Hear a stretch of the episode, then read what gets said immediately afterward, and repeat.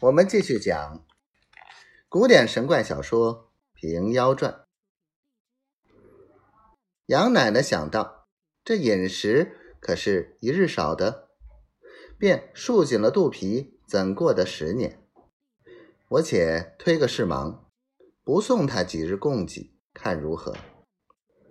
吩咐员工，只说有事家来，锁了院门，一连七日迎。也没人走去。第八日，杨奶奶乘个小轿，亲到西园，开着锁望他。只见圣姑姑在净室中安然不动，坐在蒲团上念佛。杨奶奶道：“圣姑可饥吗？”婆子摇手道：“正饱嘞。”杨奶奶回宅，对丈夫说道：“圣姑七日不吃东西，全不妨事。”越有精神，有退班起意，夫妻两口愈发倒是活佛了。从此华阴一线都传个遍，说杨巡检家供养个活佛在那里。论起理来，若是活佛，他也何求于人，受人供养？到底有见识的少。县里若男若女，每日间。成群族队都到西园去求见，也有愿拜他做师傅的。过了一两个月，沸沸扬扬，隔州外县都知道这话，来的人越发多了。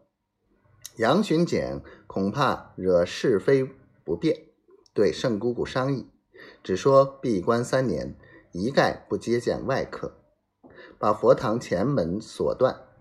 贴下两层封条，却在后边通个思路，弯弯曲曲的往里送东送西。杨巡检又向本县知县说之，讨一道榜文章挂，禁绝外人混扰。众人见了县衙禁约，再也不来缠章。只本宅老夫妻两口，有时来院中游玩。私道净事，整日整夜的谈论些因果佛法，众人也不好去管他。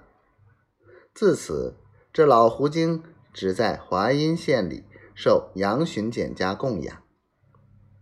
他也自家想到，则天娘娘所言“欲扬而止”四字已应验了，只不知“欲淡而明”这四个字。又是如何呢？